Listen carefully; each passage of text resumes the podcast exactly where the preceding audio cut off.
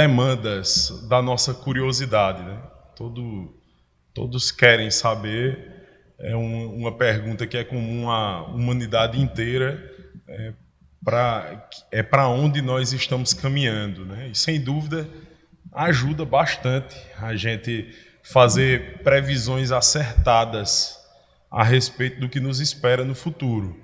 É, nós tomamos as decisões é, do nosso dia a dia é, baseados em, em algum lugar que a gente pretende chegar e nós fazemos essa, essa medida, né? É, quais atos eu vou tomar, quais atitudes eu vou tomar, qual caminho eu vou seguir para chegar a um determinado lugar que eu quero que eu quero ir. A gente não, não toma decisões aleatórias sem nos preocuparmos com os efeitos. Então isso é esse esse anseio de saber o que nos aguarda no futuro é um anseio que é comum a todos os homens, não é simplesmente um anseio da da igreja. Né? Isso é algo que faz parte da natureza humana como um todo. Mas é importante que nós é, desejemos saber o que, o que nos espera, o que está por vir, é, com a perspectiva correta, com o objetivo correto.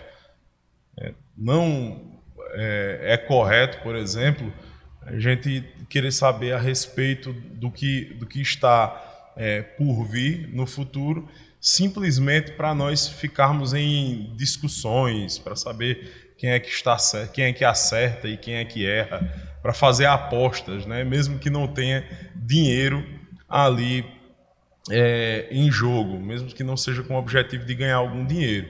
O Senhor nos deu a graça de termos um bom período de preparação é, sobre é, doutrinas que são importantes se entender primeiro, para depois falar sobre é, escatologia, sobre a doutrina dos últimos dias. Hoje, a nossa igreja, graças a Deus, tem a maturidade de pensar a respeito da, das coisas do que vão acontecer nos últimos dias, né, aquelas coisas que são objeto de estudo da escatologia, é, a partir de uma perspectiva bíblica completa. Né? Nós fomos ensinados durante um bom tempo, logo no início da nossa da plantação da nossa igreja, a respeito da doutrina do pacto, a doutrina da aliança, né? como Deus é, o propósito pelo qual Deus criou todas as coisas, como Ele estabeleceu os céus e a terra, como Ele fez uma aliança com o homem para que o, por meio do homem Ele pudesse governar todas as coisas que Ele criou. Isso é, é bastante importante. Nós vimos a importância é, disso na aula anterior que o pastor ministrou, tanto aqui quanto na quinta-feira, porque nós vimos que tem algumas. É, na verdade, o grande problema das discussões a respeito de escatologia, muito embora certo, ele gire em torno disso, dessas doutrinas milenaristas que são nomeadas a partir da, do, do, seu entendimento de Apocalipse capítulo 20, esse, essa falha, essa, essa dificuldade de se encontrar, é, de se ter unidade doutrinária quanto a esse quesito, não se dá simplesmente por uma forma é, ou prioritariamente de ver Apocalipse 20 de forma direta. Ela se dá por conta de uma forma de ler a Bíblia como um todo, de entender plano, os desdobramentos do plano de Deus na criação como um todo. O pastor mencionou um ponto muito importante, não lembro se foi na aula da semana passada ou foi na primeira, que era justamente a questão de que se nós todos nós, falando a respeito da cristandade, daqueles que é, se debruçam sobre a palavra de Deus e estudam pra, com o objetivo de ensinar a igreja, se aproximassem da Escritura com as mesmas ferramentas hermenêuticas, as, é, as é, é, conclusões a respeito do que a Bíblia ensina, não somente quanto à escatologia, mas as demais doutrinas elas estariam cada vez mais próximas, menos divisão a gente teria. É por isso que a gente, ao olhar para a história, a gente vê que em determinadas épocas algumas visões elas eram é, majoritariamente aceitas, né, em, em, detrimento a outras. Por exemplo, nos nossos tempos, é, há, isso dito pelo pastor também na, na aula anterior, a posição escatológica predominante é o, o, o pré-milenismo, especialmente a corrente dispensacionalista. Por quê? Porque é, a maioria dos irmãos da nossa época se aproximam da Escritura com ferramentas exegéticas, hermenêuticas, que favorecem esse tipo de, de, de entendimento. Já no passado, e a gente viu isso também, é, até o século XVIII, é, pelo menos, é, do período da reforma até o século XVIII, a gente viu que a corrente escatológica dominante é aquela corrente escatológica chamada pós-milenismo. Nós vemos que no tempo, no período do, dos, dos, pais da igreja, pelo menos é, dentre aqueles pais é, que falaram, que trataram mais a respeito desse assunto nos seus escritos, com essa perspectiva mesmo assim de tratar é, mais detalhadamente a respeito dos, dos fins do tempo, como era o caso, como foi o caso de Irineu, ele já tinha uma perspectiva em alguns pontos mais voltada para aquilo que chama, que a gente chama de premilenismo histórico.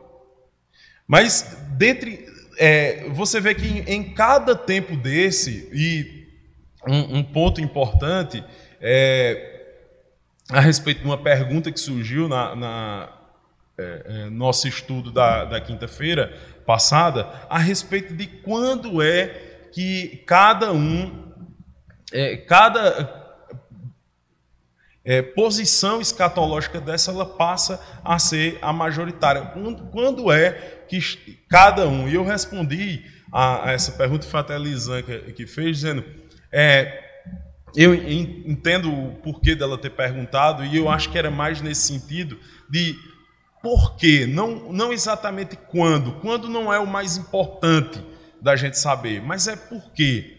Quais são as ideias que estão por trás de cada uma dessas correntes? Né? No caso específico da posição é, amilen, amilenista ou amilenarista, como o autor do livro é, que nós estamos estudando trata, a gente vê que essa posição ela passa a ser majoritária no meio reformado e ela se, por um lado, no meio evangélico como um todo, a posição pré-milenista, especialmente a pré-milenista dispensacionalista, é a posição majoritária. Se você pega o grupo específico dos grupo, do grupo reformado, certo? Nos dias atuais, você vai ter majoritariamente a posição amilenista é, como sendo adotada por esses irmãos a respeito do, do final dos tempos. Mas quando é que essa posição amilenista ela começa a, a tomar corpo, principalmente, especialmente no meio reformado?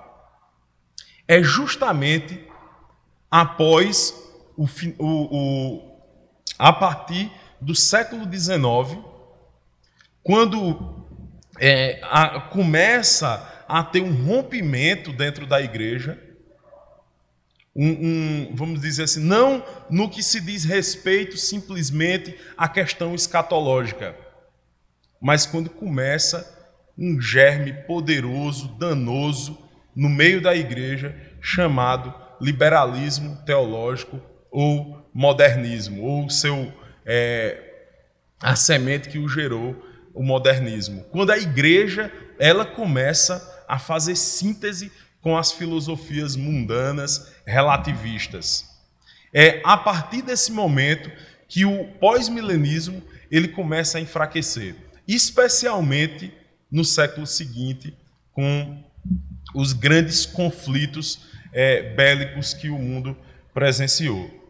Mas veja só, isso não tem nada a ver e não é incomum você ver é, amilenistas, inclusive tem um amilenista proeminente no nosso país, que ele coloca, inclusive, isso, as, primeiras, as guerras, as grandes guerras mundiais, como o marco do enfraquecimento da visão mais otimista a respeito dos fins dos tempos.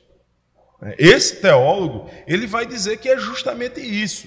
O pós-milenismo, no meio, especialmente no meio reformado, ele ganha força, aí vem a Primeira Guerra Mundial e ele cai no ostracismo.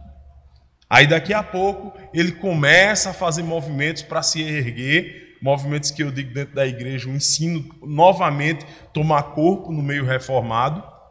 Aí vem a Segunda Guerra e é, mais uma vez dá um golpe na, nessa posição escatológica de que as coisas elas vão gradativamente melhorar. Então vejam bem, o próprio é, é, esse próprio teólogo amilenista ele mostra, consegue marcar, né, ele marca no, no tempo como o amilenismo no meio reformado é, ele surgindo principalmente nesses períodos. Mas o que ele esquece de dizer é que é justamente nesse período que existe uma grande apostasia na igreja, principalmente na igreja reformada. Se você pegar, por exemplo, as grandes denominações reformadas, inclusive presbiterianas americanas, que foram é, é, berços de, de, de, grandes teólogos pós-milenistas, como, por exemplo, o caso de Charles Roger, né?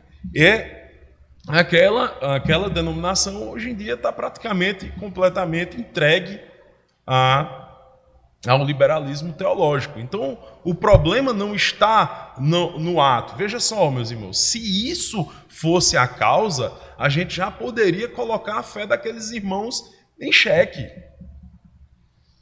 Por quê?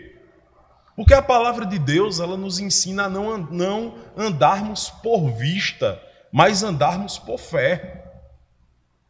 A segurança que nós temos que as promessas de Deus elas vão ser cumpridas não é por conta das circunstâncias que nos rodeiam, não é por conta do momento histórico que nós vivemos. Nós cremos porque Deus jurou por si mesmo que elas seriam cumpridas. Não é isso que o autor de Hebreus fala a respeito das promessas feitas a Abraão?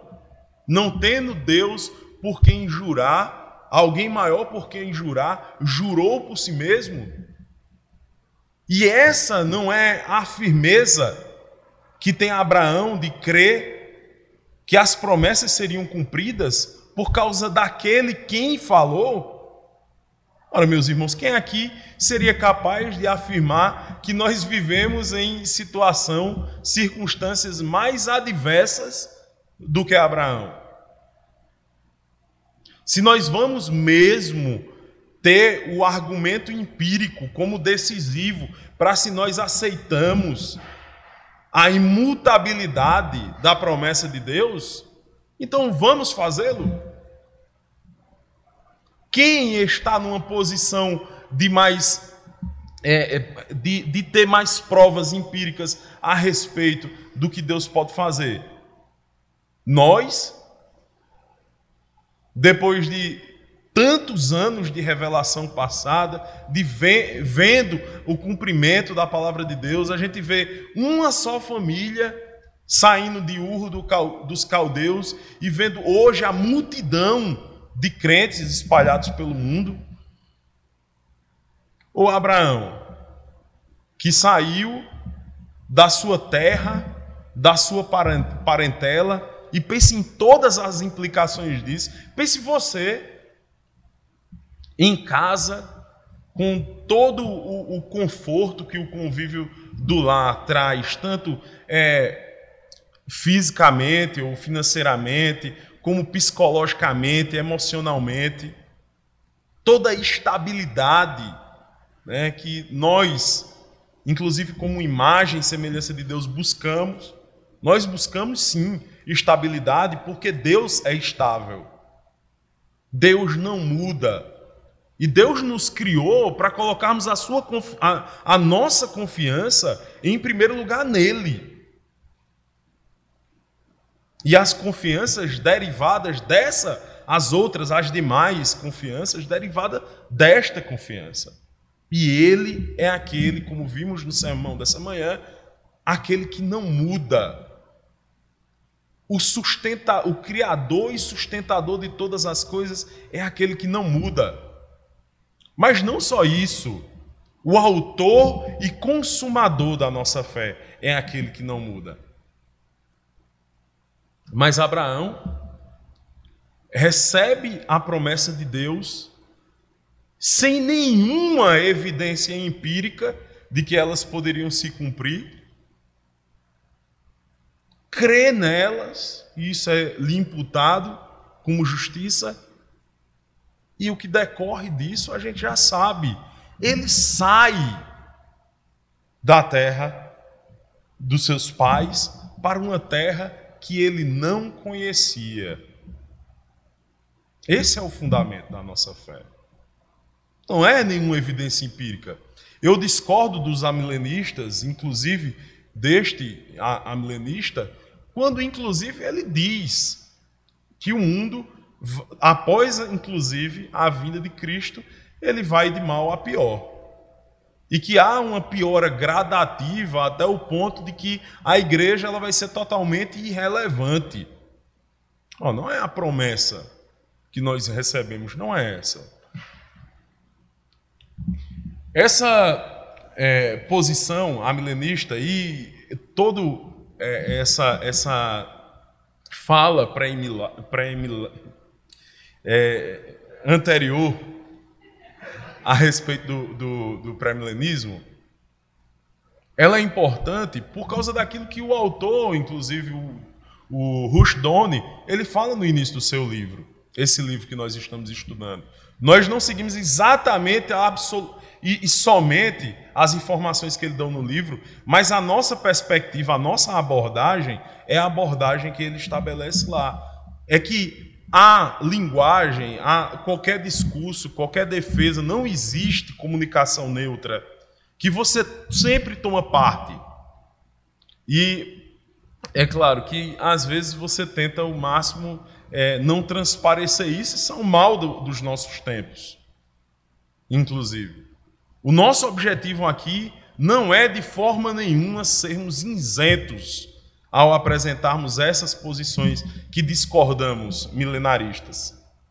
Pelo que o autor, inclusive, diz no início do livro, de que se uma, é, uma se, se há três visões, basicamente, e elas divergem entre si, não é possível que as três estejam corretas ao mesmo tempo. Só uma pode estar correta. É possível que as três estejam erradas, mas não é possível que nem duas sequer, que discordem a respeito do mesmo ponto, elas estejam corretas. E se, ela, se, uma, e se é, algumas delas estão erradas, e é fato que alguma deve estar, algumas devem estar, pelo menos duas, nós devemos tratar como tal, antibíblicas. Se Deus revelou coisas acerca dos, do, do futuro, do que Ele vai fazer, nós precisamos lembrar do que é dito em Deuteronômio, que o que está revelado é para nós e para os nossos filhos. Eu não me canso de falar, quando eu tenho uma oportunidade nessa igreja, que a total ênfase desse texto, desse trecho, da lei é para o que está revelado. Não é uma desculpa para usando a segunda parte do texto, que é aquilo que não está revelado, a outra parte, perdão. Pertence a Deus e somente a Ele nós não devemos, de forma nenhuma, de, é, usar a nossa curiosidade para sondar aquilo que Deus não revelou. Isso é muito usado como desculpa para não se aprofundar no ensino da Escritura. Enquanto que isso, na verdade, essa ênfase errada nessa outra parte do texto é, é, um, é uma distorção da vontade de Deus nesse, nessas sábias palavras. O objetivo ali era de, de animar o povo, de exortar o povo a que eles buscassem conhecer profundamente tudo que foi revelado. Porque o que foi revelado é para nós e para os nossos filhos. Para que nós sejamos obedientes a Deus. Para que nós olhemos para a realidade e nós vejamos a realidade como precisamos ver a partir daquilo que Deus nos revela na Sua palavra. A visão escatológica que nós precisamos ter aqui nessa igreja, não somente nela, em toda a cristandade, é a visão de quem vem estudando desde o início a teologia do pacto. A visão de que a escatologia ela não está só em Apocalipse. Ela está em toda a Escritura e a escatologia, na verdade, ela é o desdobramento do plano de Deus para cumprir os seus propósitos, para glorificar o seu santo nome, para fazer com que a sua igreja reine sobre o mundo criado sob o seu governo. Sob o governo de Deus. Tem um livro muito bom de teologia bíblica, que é inclusive de um amilenista, né? mas que não tem uma visão tão derrotista né, da igreja na história, que é o Gerard Van Groninger, que é Criação e Consumação, que é especialmente na, na introdução do livro, esse, esse livro, assim, para mim, inclusive esse, especialmente esse texto, né? ele foi um divisor de águas na minha vida. Ele mudou completamente a minha visão a respeito do cristianismo, a respeito do papel da igreja na, na história, a respeito de como a gente deve se engajar na igreja e se engajar no mundo. Ele é, diz mais ou menos o seguinte: aliás, na verdade, ele faz questionamentos ali certo? Para que ele comece a desenvolver é, a sua teologia bíblica. Ele pergunta a respeito da salvação, a história da salvação.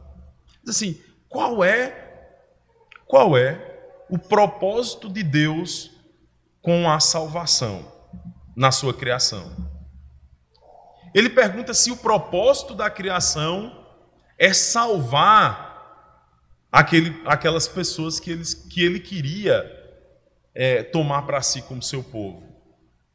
Ou ele e ele pergunta: ou a salvação ela é algo muito importante que tem um, um lugar de extrema importância num plano de Deus de criar um reino cósmico.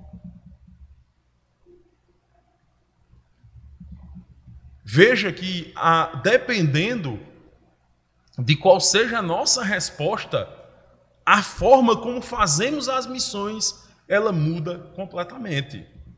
Se o propósito último da salvação é ela mesma, então o foco da criação somos nós.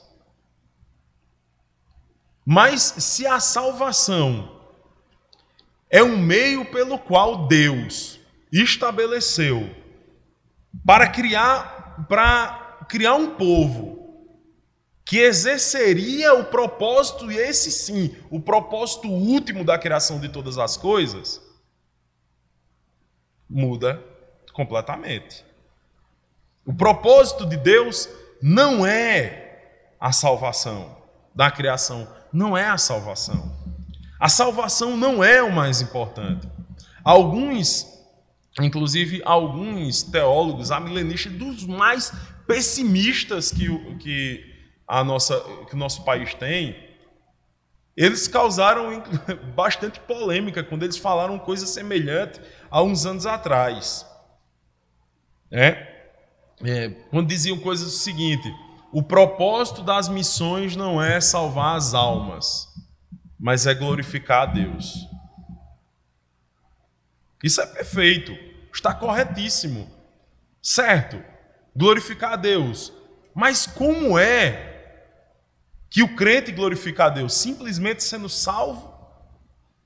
Pronto, agora eu sou salvo, vou para a igreja no domingo, eu não bebo mais, não fumo mais, não vou mais para a festa, eu fico lá na igreja, cantando salmo, ouvindo a pregação. É assim que glorifica a Deus? Não é assim. Não é só isso. É muito mais. E esse amilenismo, o amilenismo, certo? E esse nome, Apocalipse 20, é importante para a discussão, o debate a respeito das teorias ou das, é, das teorias sobre o milênio, amilenaristas, simplesmente porque o texto é o único texto da Bíblia que traz esse termo, milênio. Não existe nenhuma outra passagem na Escritura que esse termo seja usado. Certo? Então, as posições escatológicas elas vão variar basicamente entre aquilo entre a, o retorno de Cristo, se ele é antes daquilo que é chamado de milênio por Apocalipse 20, certo? Isso é uma distinção mais básica. Ou depois daquilo que é chamado daquele evento, daquele espaço de tempo que é chamado de milênio em Apocalipse 20. Antes ou depois. Por isso, pré-milenismo e pós-milenismo. O amilenismo, na verdade, ele é, tem esse nome e alguns teólogos amilenistas não gostam dele, porque inclusive ele é, foi usado, foi dado por é, pré-milenistas, certo? Que olhavam para os amilenistas diziam, não, segundo os amilenistas não existe milênio nenhum, certo? E não é verdade.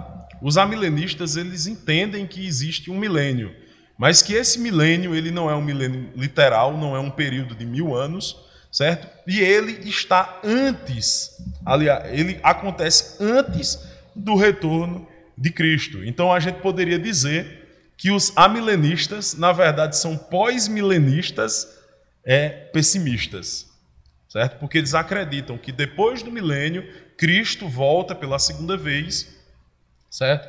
E que esse período do milênio que é um período onde Cristo reina, já reina, que é um período compreendido desde a sua primeira vinda, quando o reino é inaugurado, o reino de Deus é inaugurado, até a sua segunda vinda. Após o fim desse milênio, ele, Jesus volta. Então, mais corretamente a gente poderia chamar, né, mais é, é, honestamente com nossos irmãos amilenistas, de pós-milenistas é, agora pessimistas, certo? Essa, por que eu digo que essa divisão entre antes e depois do milênio, a vida de Cristo, em relação à vida de Cristo, ela é uma divisão básica. Porque veja só, há muitas semelhanças entre da perspectiva pós-milenista e amilenista a respeito de cumprimentos de promessa. Eu acho que uma, eu entendo que um cumprimento de, um, de uma promessa que seria muito parecido, certo? Pelo menos no início da discussão a respeito dela, de forma com análise mais genérica, seria a restauração do tabernáculo caído de Davi, é, que está ali exposto no, nos discurso, no discurso de Pedro, em Atos capítulo 3. Quando a gente pega essa, essa passagem, tanto um pós-milenista como um amilenista, ele vai interpretar essa passagem como sendo já cumprida a partir daquele momento.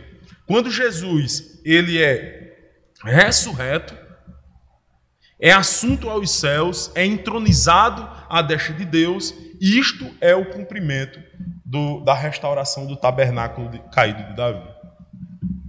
Enquanto que outras é, posições amilenaristas vão dizer que o cumprimento, por exemplo, desta profecia ainda é futuro, é terreno e tem implicações civis direta, que é um reinado na, com a natureza terrena é, e somente como era o reinado de Davi. É, tem inclusive um, um, um, pessoal que chama de dispensacionalista progressivo, que aí é uma corrente realmente é, bem recente. Eu acho que ela tem um início, inclusive, no, no início do, do, do século XX, né? e que diz o seguinte: que diz que essa, o, o, que o apóstolo Pedro, quando ele faz interpretação certo, dessa promessa, aplicando ali a igreja, ele está fazendo, na verdade, aplicando algo que não era o propósito do Antigo Testamento, mas ele está fazendo uma aplicação arbitrária. Que há a possibilidade, em um certo aspecto, de você atribuir o cumprimento dessa profecia naquele momento, mas que não existe apenas esse referente para você aplicar esse significado. Que há outros referentes e que existe um cumprimento ainda futuro e mais completo para essa profecia. Então veja só, os amilenistas vão dizer que essa, essa profecia teve seu cumprimento integral com a ressurreição de Cristo e a sua entronização, e o tabernáculo caído de Davi, as implicações vão se redundar apenas na igreja. Aqui é onde há o nosso ponto de discordância. Porque fica aquela ideia, pronto, beleza, tá certo, tudo bem. Nós pós-milenistas concordamos que na igreja se cumpriu essa profecia. Só que a grande questão é, sim, mas essa igreja, ela não vive no mundo? E as outras promessas em relação à igreja? E a promessa de que a igreja cresceria como um grão de mostarda, se tornando uma árvore frondosa. E as promessas feitas em relação ao reino messiânico em Isaías, de que ele cresceria e alcançaria o mundo inteiro, que as nações mudariam a sua forma de se organizar, a sua perspectiva em relação ao seu compromisso, e as implicações civis disso que são largamente faladas no Antigo Testamento. E o que é dito a respeito da igreja, que as nações, que os povos do, do, do mundo inteiro olharão para a igreja e tomarão ela como exemplo a ser seguido, sendo imitadores dela, como ela é imitadora de Cristo. E o pacto firmado com Deus na criação, e os mandatos da criação.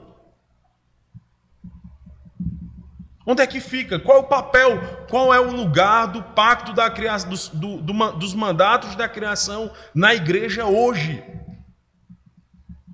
Quais são os efeitos para a igreja da obra de Cristo que nos habilita a cumprir aquilo que Deus estabeleceu na sua criação.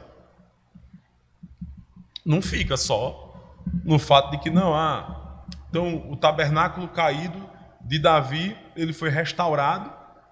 Então, agora a gente vai para a igreja e a gente tem guarda os mandatos no máximo em nível particular e a gente fica todo mundo aqui só dentro da igreja enquanto o mundo se acaba lá fora. Essa não é a promessa. O, a, a missão da igreja, o propósito da igreja, o ministério da igreja, ele não é semelhante ao, ao ministério de Isaías, por exemplo. Deus chega para Isaías no seu comissionamento e diz: Olha, Isaías, você vai pregar para o povo de Israel, só que é o seguinte: eles não vão se converter dos seus maus caminhos.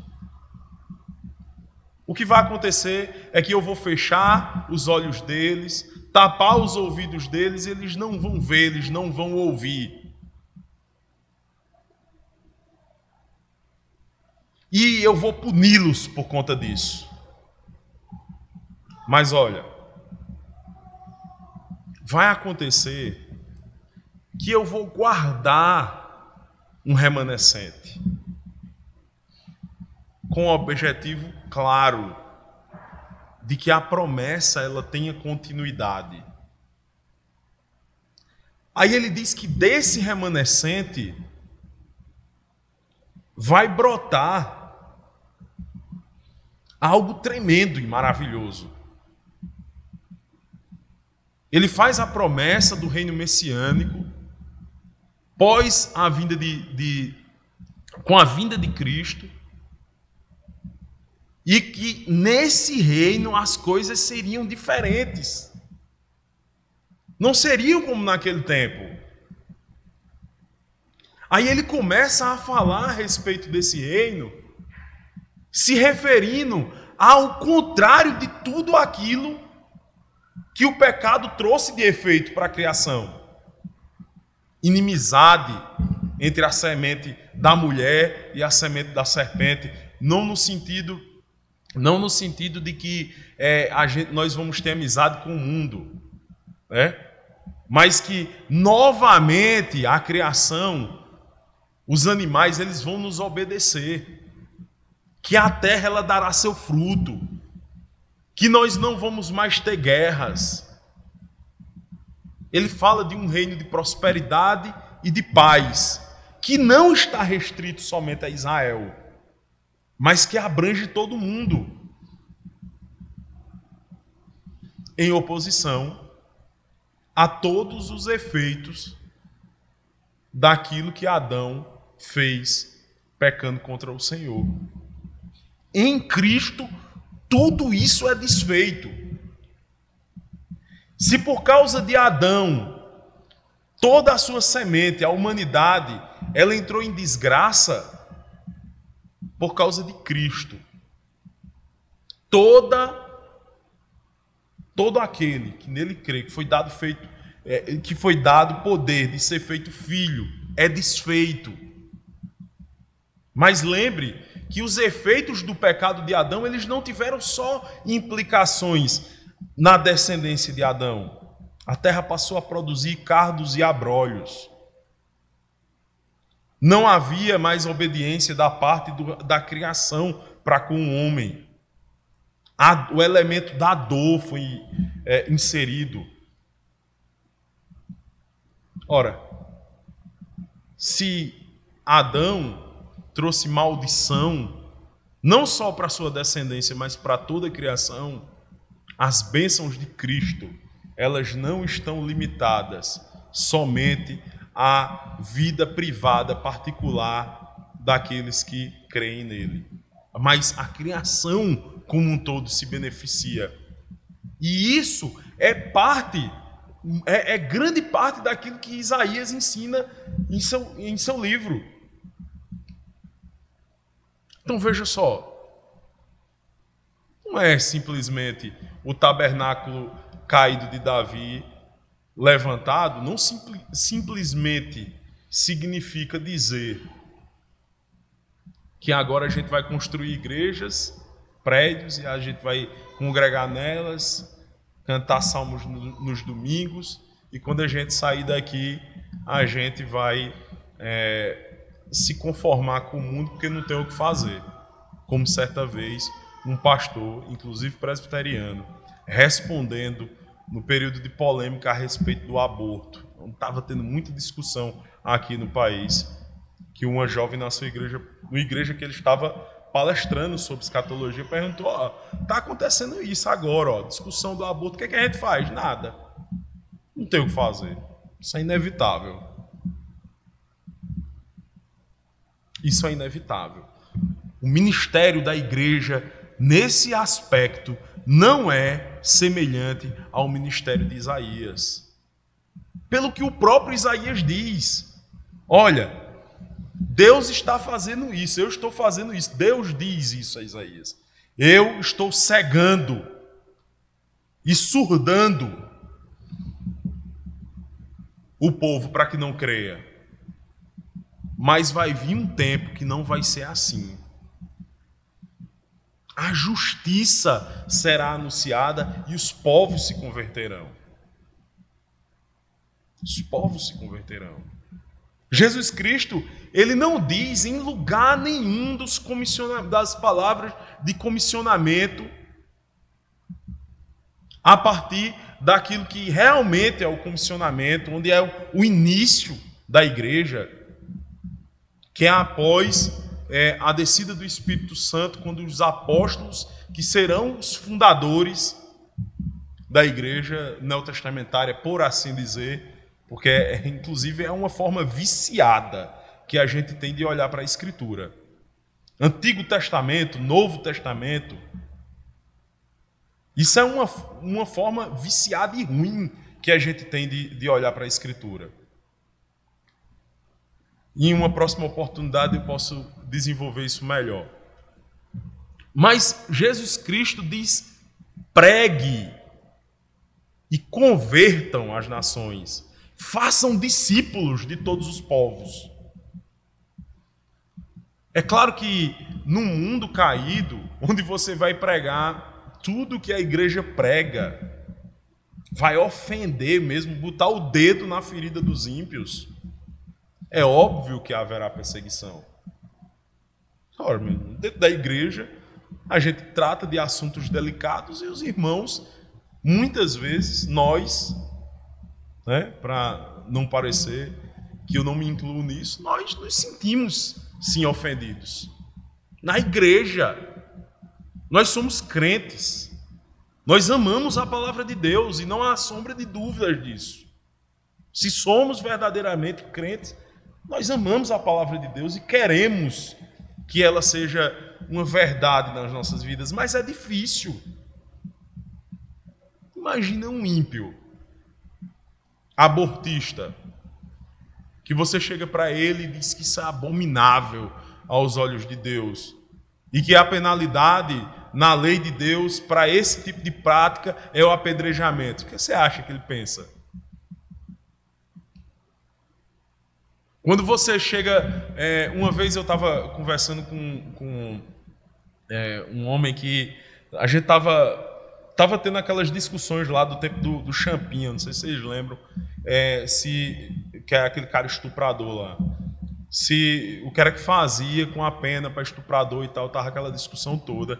Isso era rádio o tempo todinho, né, falando disso aí. É, e teve um momento que estava eu e esse colega de trabalho e ele pegou e disse assim: rapaz, isso é um absurdo, estuprador, sei o quê. Aí eu peguei e disse: a lei de Deus diz que a pena para estupro é, deve, deve ser morte. Aí ele bateu assim e fez: é isso mesmo, tem que ser morte, tem que matar estuprador, porque isso é um absurdo. Eu disse: mas para adúltero é a mesma coisa, é a mesma pena. Aí ele mudou de assunto na hora, porque ele, ele é uma pessoa que tem uma vida absolutamente dissoluta. Ele deve ter ficado chateado comigo, mas deu uma de doido que ele leva as coisas na. É, como, se, como a gente diz, no banho-maria. Não, né? Mas como é que ele se sentiu? Como é que você, como é que se sentiria alguém que fala mal é, é, de, de roubo, de corrupção na política e tudo mais, mas é, promove e comete práticas, e tem práticas que são mais abomináveis ainda pela lei de Deus. Quando você chegasse num determinado momento e dissesse assim: você é pior do que Lula. Você é pior do que Lula alguém que é negligente com seus filhos. A lei de Deus ela fere. E Deus nos deu ela para nos ferir mesmo. É claro, meus irmãos, que vai haver perseguição. É óbvio que quanto menos cristianizado o mundo for, nós seremos perseguidos, afrontados. Porque a lei de Deus fere, isso é uma verdade, inclusive, no nosso meio como já observamos aqui. E, e Jesus, no comissionamento, ele faz referência a essas coisas. Ele diz: olha, vocês tenham cuidado, vocês sejam prudentes, porque vão para o meio de lobos. Olha, vocês vão ser perseguidos, então fiquem firmes. O próprio livro de Apocalipse foi escrito com o objetivo de confortar e animar irmãos que estavam sendo perseguidos por conta do evangelho. Mas o próprio livro de Apocalipse mostra que Deus, na história, vai punir aquelas pessoas que perseguem que perseguem os crentes. Isso foi verdade no primeiro século, isso foi verdade nos séculos seguintes, isso é verdade hoje.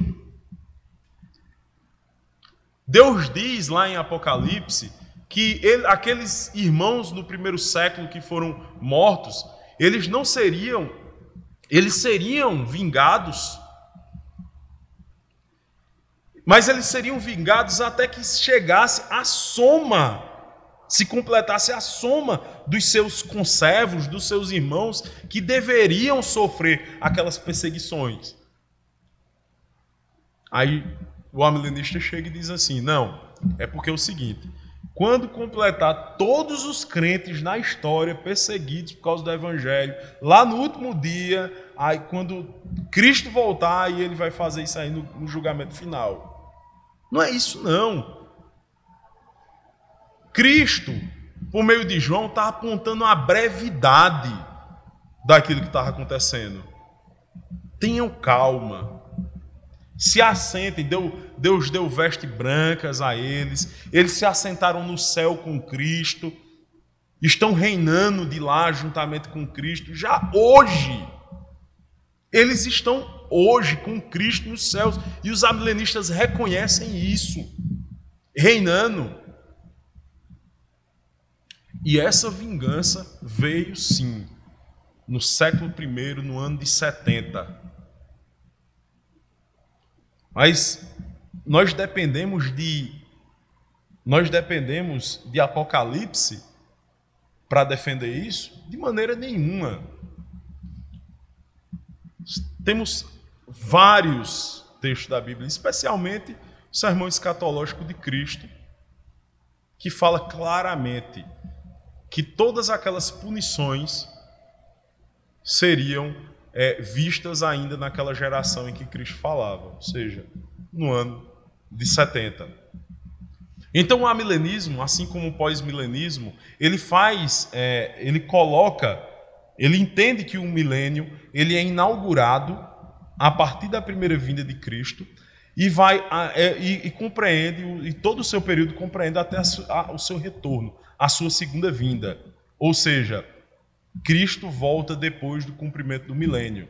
Esse milênio, portanto, não é um período literal de mil anos e ele não tem um cumprimento visível no mundo. Ele se cumpre na igreja.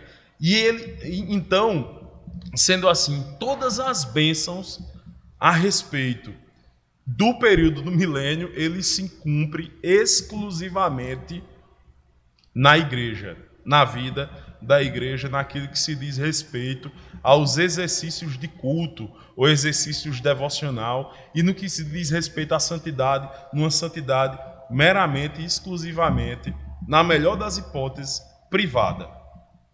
Então, nós não somos chamados a, a cristianizar o mundo.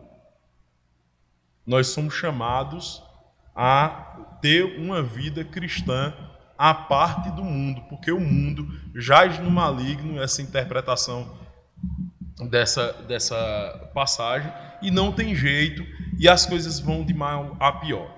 Para fazer justiça com alguns amilenistas, nem todos amilenistas creem que há uma gradativa é, destruição daquilo que resta ainda de, de, é, de bondade divina no mundo que o reino de Deus ele está gradativamente. É dito isso por Rushdoni, é, nesse livro que a gente está estudando, taxativamente, porque é, realmente, quando o livro foi escrito, o que a, as pessoas que estavam envolvidas nesse debate, elas tinham sim essa visão, certo? De que o mundo gradativamente ia se perdendo. Agora, não existe sequer, você pode inclusive defender que vai ter um tempo logo a, a vinda de Cristo, que é, vai ter alguma apostasia, que as coisas vão piorar. Inclusive, alguns pós-milenistas admitem essa possibilidade, que isso aconteça, certo? Mas há pós-milenistas, aliás, há amilenistas, inclusive pessimistas mesmo, mas que entendem que não existe, assim como não existe uma melhora gradativa do, do, do mundo, de cristianização do mundo, também não existe uma piora gradativa. Certo? O que acontece é que existem momentos da história em que a igreja ela está mais próspera, que é mais visível a influência dela no mundo, e que há momentos que essa influência ela cai até quase o ponto de é, de você achar que não existe, que ela não existe mais e que realmente as coisas pioram, certo? Se você olhar para a história, isso faz um pouco de sentido. Né? Você vai ver momentos em que o evangelho ele cresce com uma velocidade muito grande, e vai ter momentos que você acha que as coisas estão estagnadas e que há uma piora, né? e vai ter momentos que você tem novamente um grande avivamento. Por exemplo, você pode pegar ali o primeiro século, onde tem aquele crescimento exponencial da igreja, né, onde é narrado ali em Atos, você vai ter depois a Idade Média, certo? onde há um declínio doutrinário, inclusive, na igreja. Certo? E a igreja, ela, grande parte da igreja, inclusive apostata da fé. E você vai ter mais adiante a reforma protestante, um avivamento enorme grande influência no mundo. Certo? Pode parecer. Por que pode parecer? Porque se você olhar um pouco mais atentamente, você não será capaz de dizer que a Idade Média católica é pior do que a Idade Romana pagã. Existe muito mais influência. Uma influência que, que tomou um caminho errado, certo? Mas os pais nossos pais reformados, protestantes, eles foram ensinados dentro da igreja. Certo? Então, você tem ali é, todo um, um, um, uma, uma tradição, vamos dizer assim, é, histórica, não no sentido doutrinário, mas de, de uma certa influência e preservação do cristianismo de uma forma que você consegue, na reforma protestante, a partir do século XVI, uma coisa muito, absolutamente maior do que você, você teve no século I. Veja, meus irmãos, a gente acha que o que aconteceu no primeiro século é o ápice da, da maturidade da igreja, porque só narra coisa boa. Entre aspas, coisa boa. A igreja crescendo, crescendo, crescendo. O foco. Não, vê, compare, por exemplo, a população mundial da época e a população de cristãos no primeiro século, no período apostólico. É muito pequeno. A influência, tanto em extensão quanto em profundidade, que o cristianismo teve na, nessa segunda grande onda de avivamento, por assim dizer, na reforma protestante, é incomparável. É incomparável. Você vê, inclusive, historiadores protestantes falando é, de ferramentas é, da graça é, é geral de Deus, né, da, da benevolência de Deus para o homem, como, por exemplo, a imprensa, sendo de total valia para é, que acontecesse tudo aquilo que aconteceu na reforma protestante. O teólogo pós-milenista americano chamado Gary North ele, em um prefácio que ele escreveu para um livro chamado A Grandeza da Grande Comissão, ele toca nesse ponto em relação aos meios de comunicação que nós temos hoje. E veja, quando ele escreveu esse prefácio, o que a gente tinha era internet de escada e o que era difundido mesmo era sinal de TV mais ou menos e rádio. Vocês vejam que né, a nossa pequena igreja, com os poucos recursos que nós temos, com pouquíssimos recursos, nós conseguimos, por meio dessa ferramenta, não sei até quando, no YouTube, né, chegar em lugares que nós jamais imaginávamos poder chegar há um tempo atrás sozinhos. Sozinhos. A quantidade de, do volume de tradição reformada que a gente tem acumulado hoje, a capacidade de difusão disso é um negócio absurdo. Como é que você olha para as promessas de Deus? Como é que você olha para os meios que Deus lhe deu hoje e você não tem o ânimo que os, os apóstolos tiveram no primeiro século? A, a promessa é a mesma. A promessa é a mesma. Eles transtornaram o mundo andando a pé. Andando a pé. Olha a quantidade de ferramenta que a gente tem. Eles estavam ainda escrevendo um cano. A gente tem dois mil anos de tradição teológica a partir daquilo que eles escreveram. Eles ainda estavam escrevendo. Eles evangelizavam um grupo aqui, aquele grupo ficava é, lá. Daqui a pouco o apóstolo estava em outro canto. Aí o, o ensino ali era totalmente corrompido como por exemplo em Coríntios. Lá o apóstolo escreveu uma carta para mandar para Corinto, para ir de, de, de, de jumento para Corinto, para resolver aquele problema. Hoje a gente tem uma, uma, uma congregação em João Pessoa, uma igreja como essa, tem uma congregação em João Pessoa, a gente pega o carro e em uma hora e meia está lá. Tem gente aí que fala até em uma hora eu sei, aí os Ayrton Senna da igreja. Mas uma hora e meia. Se der, se precisar, senão a gente faz uma videoconferência. Pelo amor de Deus, pelo amor de Deus. Me parece às vezes que essas teologias surgem dentro da igreja por preguiça. Chegam a dizer sem base bíblica nenhuma. E isso é um ponto é, importante que é tocado pelo Rushdon no livro, que os muitos amilenistas chegam a olhar para qualquer igreja grande e desconfiar que ela é grande por concessão, por concessões que faz na doutrina. Ah, não, vamos a gente faz aqui um arrumadinho para caber todo mundo e a gente fica grande. Isso não é verdade. Isso não é verdade. Nós somos chamados para pregar o evangelho. Se as igrejas elas não estão transtornando o mundo com esse volume de crentes que a gente tem, e eu creio que é um volume muito grande. Eu, é certo que existem é, é, muitos lobos no meio da igreja, muitos bodes, né?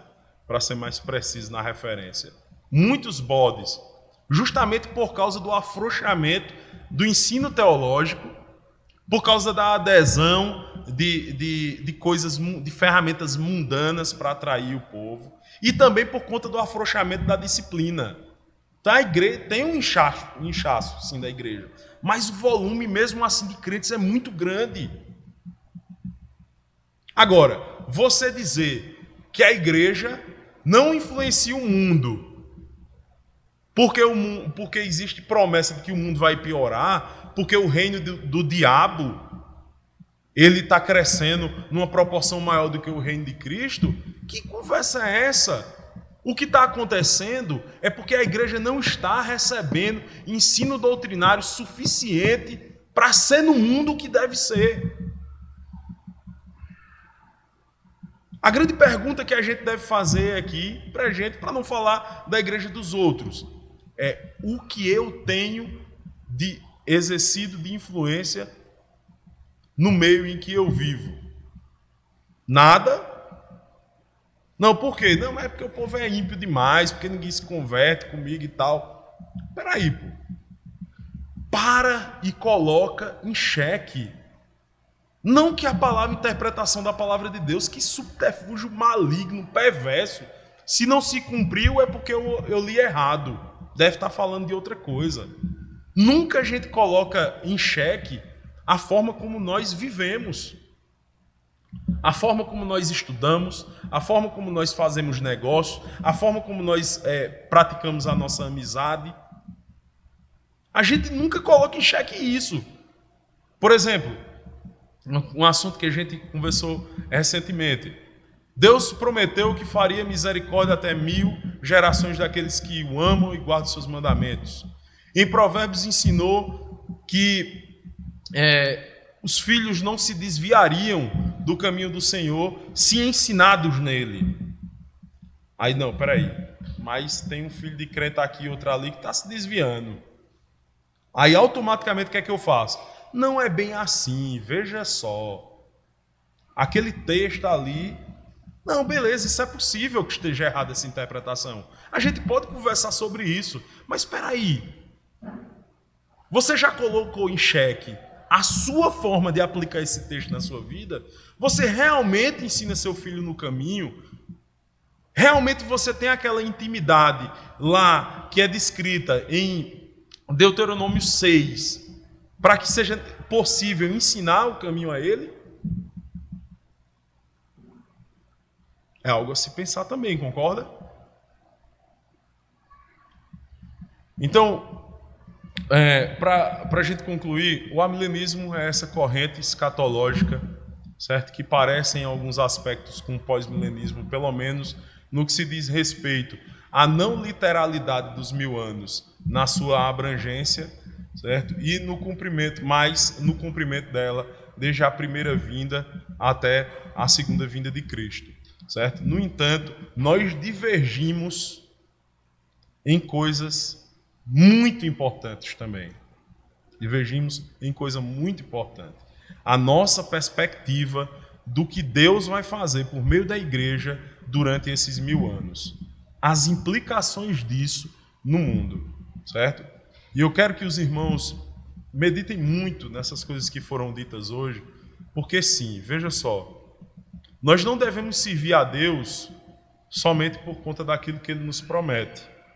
A primeira obrigação que nós temos de servir, de amar ao Senhor e sermos obedientes a Ele, é por quem Ele é. Porque Ele é o Criador de todas as coisas. E também porque Ele é o Salvador das nossas vidas. Certo? Mas as promessas que foram feitas pelo Senhor de que nós seríamos prósperos, as promessas de que nós seríamos abençoados ainda nessa vida, inclusive, elas são importantes. Elas não devem ser a primeira coisa. A gente precisa ter cuidado para, é, tentando não se é, é, envolver com doutrinas heréticas, como, por exemplo, a, as da prosperidade, certo? Anular as promessas de Deus para a nossa vida. As promessas de Deus para a nossa vida, para a vida da igreja como um todo, para o mundo, elas são importantíssimas para nos animar. Importantíssimas, senão Deus não teria feito elas. Elas não podem ser a causa primária, mas elas devem ser lembradas constantemente para nos, nos animar a fazer aquilo que Deus requer de nós. E no que se diz respeito à criação, à influência dos crentes no mundo, pode ter certeza, o trabalho no Senhor, ele não é vão. E começa dentro das nossas casas. Começa dentro das nossas casas. Certo? Agora, nós não vamos transformar o mundo lá fora se primeiro não transformarmos a igreja. Igreja transformada, maravilha. Agora vamos transformar as nossas casas. Vamos transformar. Deus está transformando o mundo, não é simplesmente por meio do pastor pregando nos domingos aqui, não. Isso é o primeiro passo. Isso é o primeiro passo. Deus está transformando o mundo por meio da sua vida. Por meio da sua vida. Você é sim um, um soldado de Deus nas trincheiras, na batalha contra o inimigo, contra Satanás. E sabe o que é que Cristo fala a respeito? Não tema, ele já está amarrado. E nós estamos sim saqueando a casa do valente em nome de Cristo. Não com armas carnais, mas com armas espirituais. A pregação do Evangelho, a nossa vida em sociedade, o nosso testemunho e todas as outras coisas que Deus nos deu para vivermos a vida cristã. Amém?